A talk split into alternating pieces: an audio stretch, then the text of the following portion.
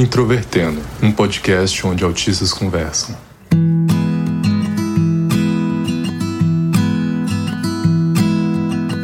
Um olá para você que é ouvinte do Introvertendo, esse podcast feito por autistas para toda a comunidade. E nesse mês de março, a gente está fazendo alguns episódios especiais para o mês da mulher.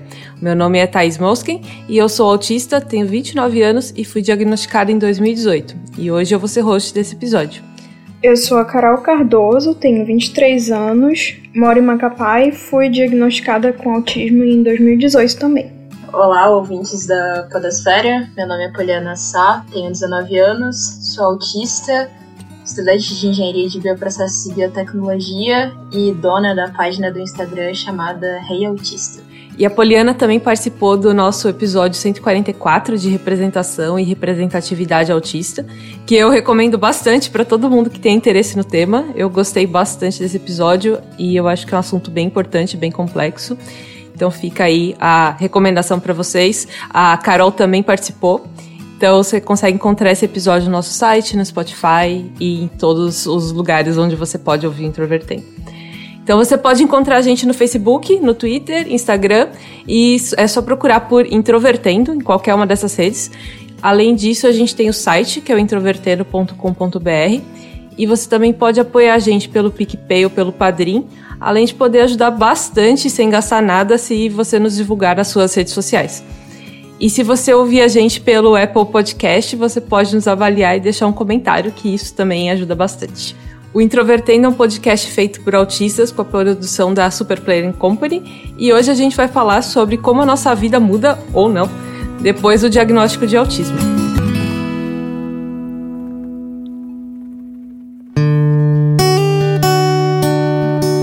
A gente sabe de vários episódios que nós já gravamos com vários outros integrantes e convidados que o processo diagnóstico ele pode ser bem diferente para cada pessoa.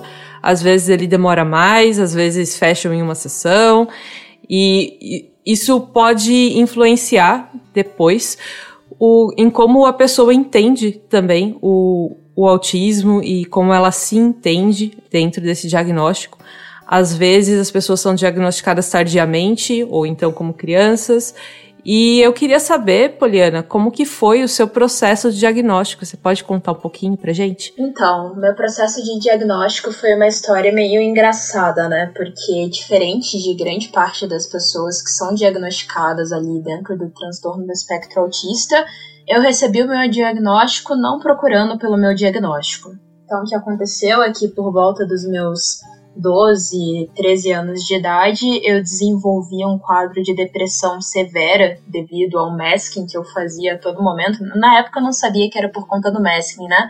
Mas eu é, senti essa pressão absurda em ser igual às outras meninas. Eu desenvolvi um quadro depressivo grave e, em função disso, fui levada a procurar auxílio psicológico e, em seguida, auxílio psiquiátrico.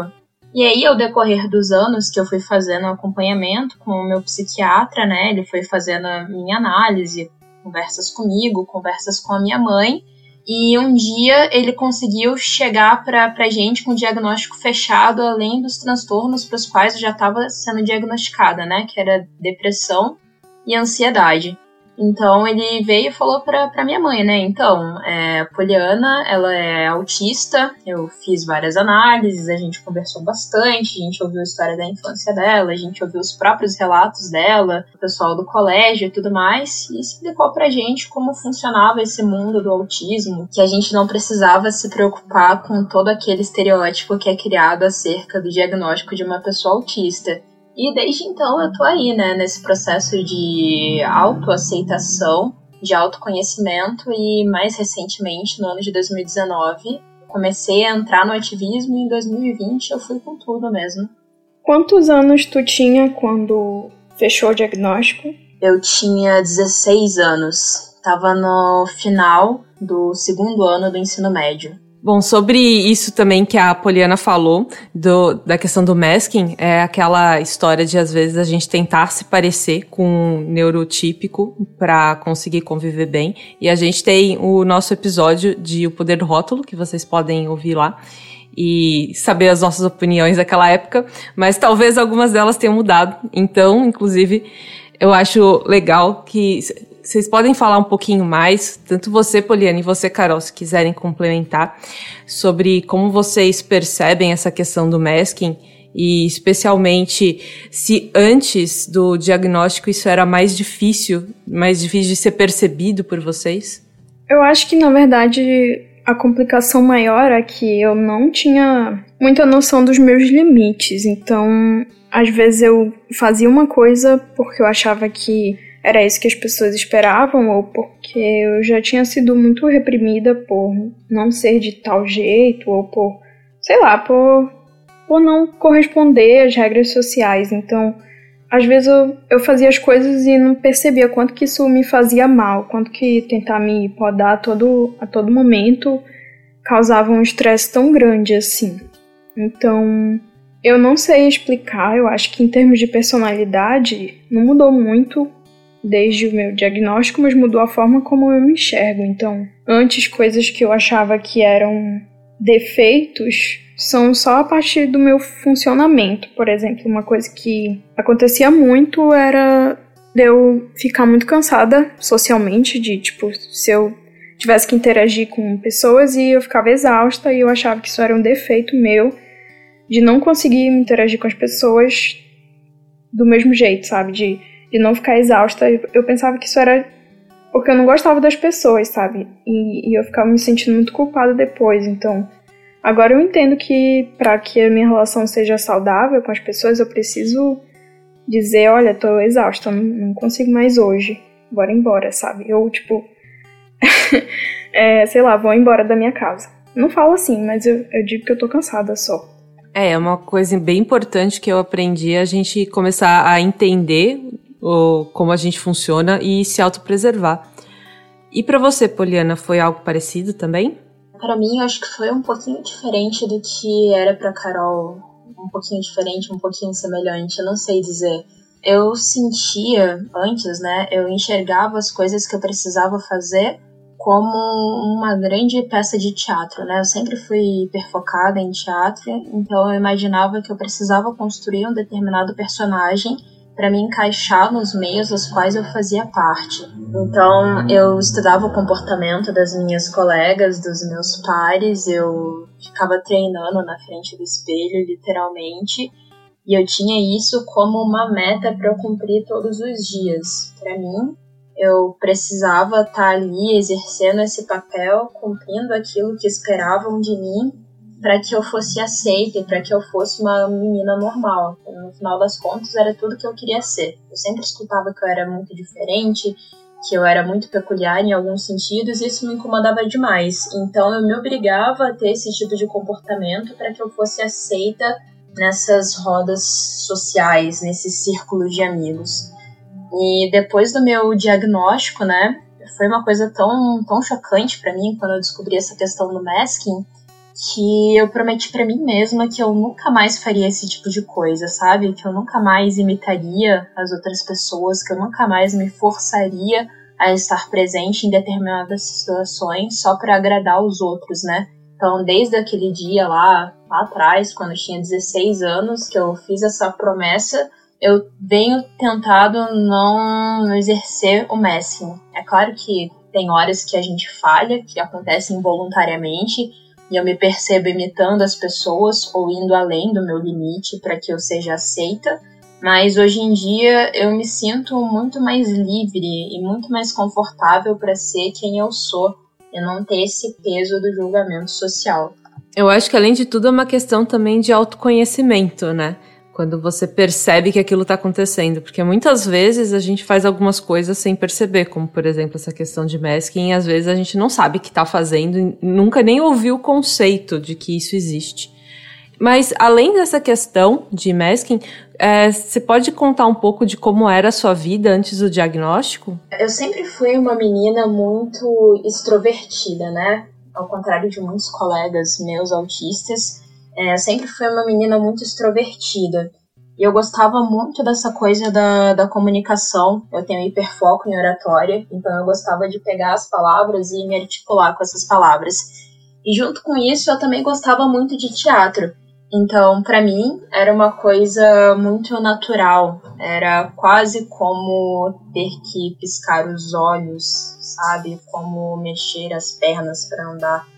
E apesar de ser algo muito lesivo para o meu psicológico, eu me forcei a aprender desde muito cedo que eu precisava agir dessa maneira. Hoje em dia, né, mais velha, eu consigo enxergar assim várias situações em que eu fui abusiva demais comigo mesma, mas que eu não tinha essa noção, eu não tinha esse esse crivo para saber que eu estava me lesionando, que eu estava me traumatizando e que mais para frente todos esses meus comportamentos, todas essas atitudes de de mascarar quem eu era viriam a culminar numa depressão que me acompanha até hoje, aos meus quase 20 anos de idade. Eu acho que demorou um certo tempo para eu perceber quanto que eu era diferente, porque era sempre uma impressão bem que ficava ali, que me sinalizava de vez em quando, mas eu sempre ficava, tipo, meio que ignorava esse fato, né? Só que quando eu fui crescendo mais, assim, tipo, quando eu fui fazendo uns oito anos para nove, isso foi ficando um pouco mais evidente e eu não conseguia entender não conseguia entender por que, que eu não conseguia interagir com as pessoas do mesmo jeito que elas interagiam entre si. E a outra pergunta que ficava mais na minha cabeça era que parecia que existia um. Acho engraçado usar essa palavra, mas é como se existisse um espectro de comunicação que as pessoas entendiam e que não era verbalizado, que elas se compreendiam e que eu não conseguia acessar. Era como se fosse uma nuvem, assim em que as pessoas estavam juntas e eu olhava e eu não entendia. E, tipo, isso acontece até hoje comigo, né? Eu comecei a, a fazer acompanhamento psicológico com nove anos e fiquei sabendo do termo autismo foi por meio de um anúncio do YouTube da Turma da Mônica, daquele personagem André. E eu fiquei muito curiosa do que que era, né? Porque eu já gostava muito da Turma da Mônica, então fui atrás. E quando eu li aquelas coisas, eu acho que muita gente já se identificou com isso, né? De, de ler sobre autismo e ficar, meu Deus, tomar um susto assim, porque parece que estão falando da gente, sabe? Falei sobre isso com a minha psicóloga, uma outra psicóloga sem ser essa que eu fiquei cinco anos. E ela disse que isso era diagnosticado na infância e que, tipo, se eu cheguei até aqui sem, sem isso era porque não fazia sentido, né? E aí eu disse pra ela que eu tinha visto na internet uma pessoa que foi diagnosticada com 14 anos e eu tinha 14 anos.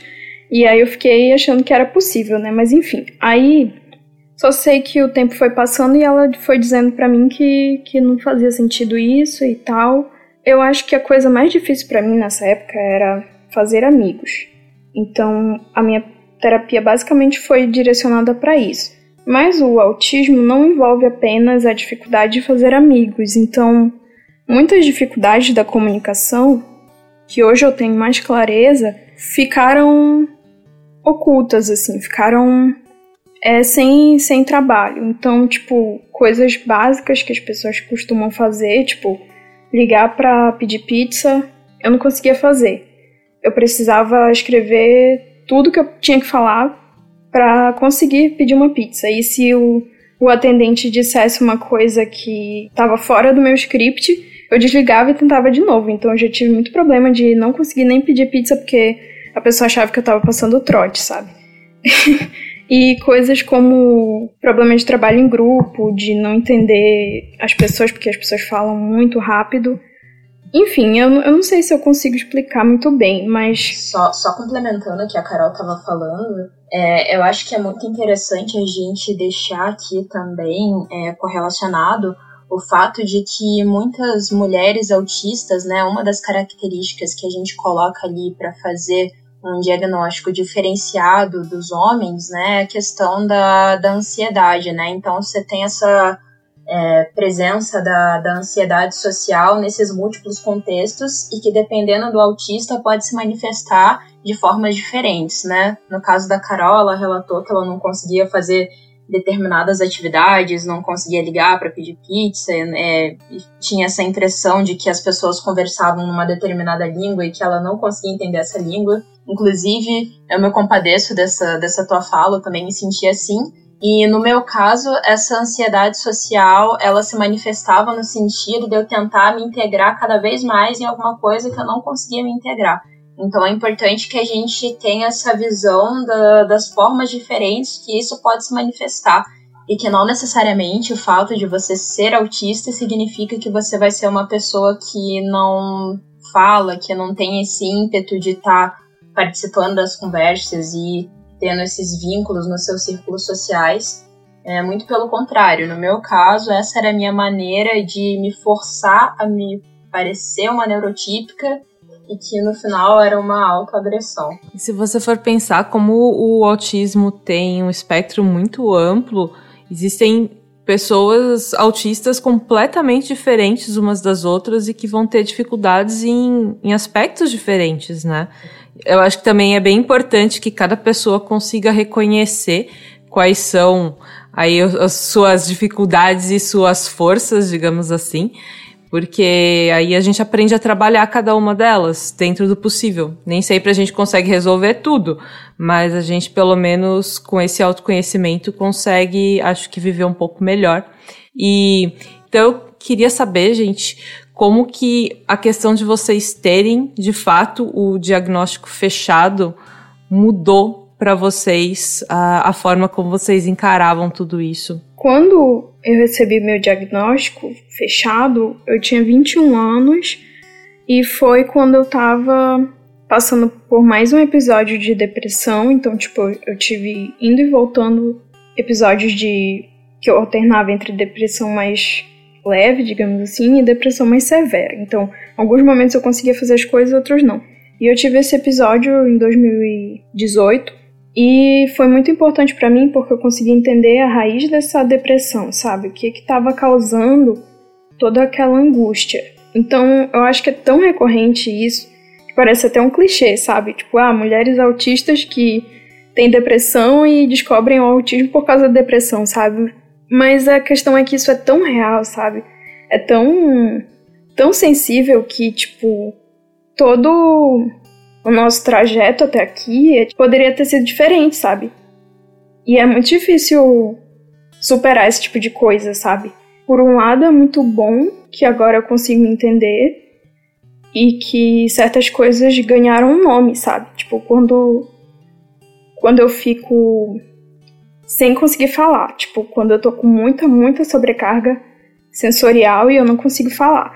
Isso eu consigo dizer agora que é uma sobrecarga sensorial e que eu vou melhorar quando eu me isolar e, e, e ficar sem falar com as pessoas, sabe? E eu posso dizer para as pessoas: eu preciso me recarregar, não é nada pessoal, eu só preciso ficar um pouco sozinha.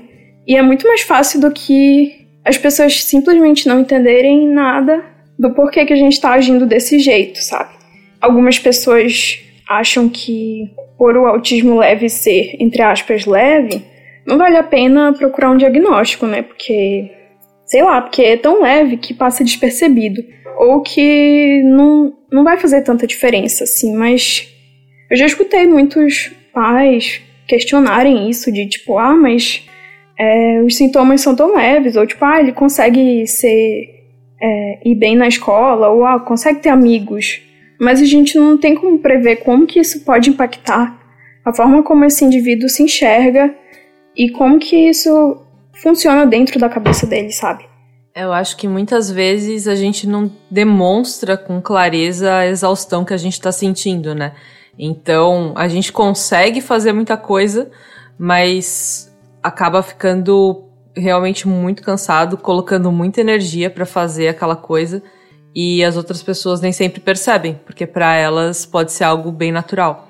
Então já aconteceu muito de eu ouvir pessoas falando: "Não, mas você consegue fazer tal coisa". E sim, eu consigo, só que acaba com o meu dia, com a minha semana, porque eu usei toda a energia que eu tinha para isso. E para você, Poliana, para mim, receber o laudo, né, como autista foi uma experiência muito libertadora, porque toda a minha vida eu sempre me senti como uma pessoa diferente, sabe? A sensação que eu tinha é que eu era de outro planeta e que as pessoas não conseguiam me entender direito, elas não conseguiam conversar comigo e eu não conseguia conversar com elas. E eu sempre me sentia muito sozinha nesse sentido. Então, quando eu, eu, eu recebi o meu diagnóstico, foi um dos dias assim mais é, bonitos da minha vida, porque eu descobri que existiam outras pessoas como eu e que aquilo que eu sentia, as coisas pelas quais eu passava, tinham um nome e que eu não estava sozinha. Então, é, ter essa experiência de conhecer a comunidade autista, de conhecer outros autistas, de ouvir histórias parecidas com a minha, foi algo muito enriquecedor. E foi a partir daquele momento que eu comecei a praticar muito mais do meu autoconhecimento, de conhecer quais eram os meus limites, até onde eu conseguia ir, as coisas que eu conseguia fazer e passar a me respeitar também. Isso é, me acrescentou muito enquanto pessoa, enquanto indivíduo, enquanto ser social e ainda hoje me, me acrescenta, né? Então eu digo que desde o do dia que eu recebi o meu diagnóstico eu venho nessa crescente, né? Aprendendo mais e absorvendo cada vez mais conhecimento e esperando que, de certa forma, né, esse movimento que eu tive de entrar nas redes sociais para fazer conteúdo sobre autismo possa ajudar outras meninas que, assim como eu, na época que eu recebi o diagnóstico, precisavam de uma luz e de uma orientação, de uma pessoa para estar tá ali e falar: você não tá sozinha e tá tudo bem em ser você, em ser quem você é. Não existe nada de errado com isso. É basicamente essa minha relação com o meu diagnóstico. E quando eu recebi o meu, meu laudo, é claro que eu tive aquele momento de ficar catatônica, de não ter nenhuma reação, a não ser tentar absorver aquilo que estava acontecendo, mas internamente eu já estava iniciando esse processo, e desde então tem sido uma caminhada muito satisfatória e muito bonita. Apesar, é claro, de ter os entraves, né, ter sempre as questões que né, nem sempre a gente consegue resolver, alguns embates que nem sempre a gente consegue chegar no consenso, mas a gente vai seguindo e vai tentando receber ajuda e se ajudar também em todo esse caminho. É nisso que você falou também de poder ajudar outras pessoas a, a perceberem que elas são diferentes e não tem problema elas serem diferentes. É, eu acho legal citar aqui também o outro episódio que a gente tem de mulheres autistas, o nosso episódio 39, que a gente fala bastante de como existem algumas diferenças que as mulheres autistas demonstram. Até onde a gente entende, não é nada biológico, gente, é uma coisa muito mais cultural e social. Mas eu acho importante a gente saber que às vezes uma mulher autista adulta é bem mais difícil de ser diagnosticada e não é por causa e, e, não é porque ela não foi diagnosticada quando era criança que ela não é autista, como dizem alguns psicólogos não muito uh, não muito capacitados nesse, nesse assunto. Bom, então, para encerrar aqui, eu queria saber, com uma pergunta bem direta, apesar de a gente já ter falado bastante sobre isso, é, para vocês, o diagnóstico é importante? Então, a gente buscar esse diagnóstico muda as coisas para gente e, e vocês acham que existe um valor nisso? Eu acho que é muito importante. Eu acho que, assim, eu já escutei autistas falarem que não mudou nada na vida deles. Tipo, é comum, acho que é uma experiência pessoal, mas eu vejo que a gente tem tantos benefícios que podem melhorar nossa vida, tanto de da gente se entender e, enfim, eu acho que a minha vida só melhorou depois que eu fui diagnosticada, sabe? Eu acho que eu me identifico muito com o que a Poliana disse, que eu tô numa crescente eu vejo que eu tinha tanto potencial antes que eu não conseguia explorar porque eu estava meio que soterrada pelas dificuldades não identificadas do autismo que me impedia de ser quem eu poderia ser, sabe? Então eu vejo que, além dessas questões mais é, subjetivas, eu vejo que tem muita importância a gente conseguir ter direitos garantidos, sabe? Por exemplo, agora eu posso comunicar para os meus possíveis empregadores que eu sou uma pessoa com deficiência e que eu tenho certas dificuldades. Então, se eu fosse procurar emprego antes, como já aconteceu, eu tive dificuldades muito claras do autismo que eu não poderia chamar de autismo antes de eu ser diagnosticada, sabe? E que ficariam muito difíceis de lidar. E, e Sem falar em algumas coisas que, tipo, a carteirinha que a gente tem, que nos dá prioridade a certas coisas, a certos atendimentos, que para muitos autistas isso é muito. É, faz muita diferença do nosso dia a dia, porque diminui um pouco do, da exaustão mental que a gente já tem naturalmente, sabe? Então eu acho que mesmo uma pessoa já tendo vivido boa parte da vida dela, sei lá, sei lá, diz que já é velha e eu acho que vale a pena porque assim, não é porque a gente já viveu tudo isso que a gente não vai viver mais, sabe? A não ser que a gente fosse morrer no dia seguinte, mas por que, que a gente vai pensar só no que a gente já viveu e, e e não pensar no que a gente ainda pode viver e como que a nossa vida daqui para frente pode ser melhor, sabe? A importância do diagnóstico, eu diria que é fundamental. É claro que no Brasil a gente está falando de uma estrutura em que você conseguir o laudo médico muitas vezes é algo de total é, privilégio e que muitas vezes se assemelha ali é uma condição elitista e que muitas pessoas não têm essa oportunidade de terem acesso devido à sua condição de renda, devido aos afastamentos que sofrem pela sociedade em função dos setores que eles vivem, né, dos grupos dos quais fazem parte, tem toda uma gama ali que a gente entra na questão do autodiagnóstico, que também é muito importante no processo de você receber o próprio diagnóstico, mas é, o fato é que o, o, diagnóstico é sim importante, é um direito das pessoas autistas terem acesso a esse laudo médico, a esse documento que comprova a tua condição. E é não somente isso, sabe? Mas eu acho que a partir do momento que você se conhece e que você sabe quem você é, a sua vida se torna muito mais fácil, os seus enfrentamentos se tornam muito menores, você consegue ter uma maleabilidade muito maior para lidar com as situações do seu dia a dia. E eu acho que qualidade de vida é algo que todos nós procuramos, né? Então, independente da tua idade, se você é criança, se você é adolescente, se você é adulto, se você é idoso, vá atrás do seu diagnóstico, busque se conhecer e preze pela sua qualidade de vida, pela sua aceitação e pela sua preservação, porque afinal de tudo é isso que todos nós buscamos, né? E dentro da comunidade autista, por mais que isso não seja falado muito abertamente ou diretamente, pelo menos, esse é o nosso principal objetivo. É, eu acho importante também ressaltar que procurar ajuda não é sinal de fraqueza, assim como fazer as coisas pelo jeito mais difícil não significa que a coisa está sendo feita melhor.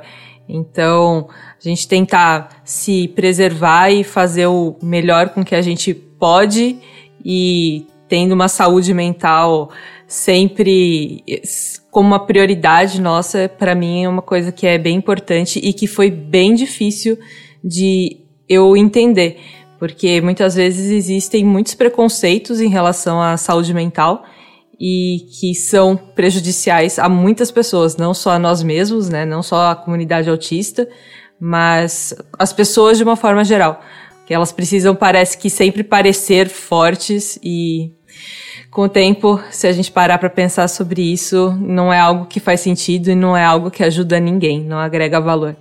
Então, obrigada, gente. Eu acho que quem estiver ouvindo, se quiser compartilhar com a gente suas experiências, aí responder as perguntas que a gente fez aqui no programa também, fique à vontade para nos mandar e-mail. A gente gosta bastante de receber os e-mails, inclusive.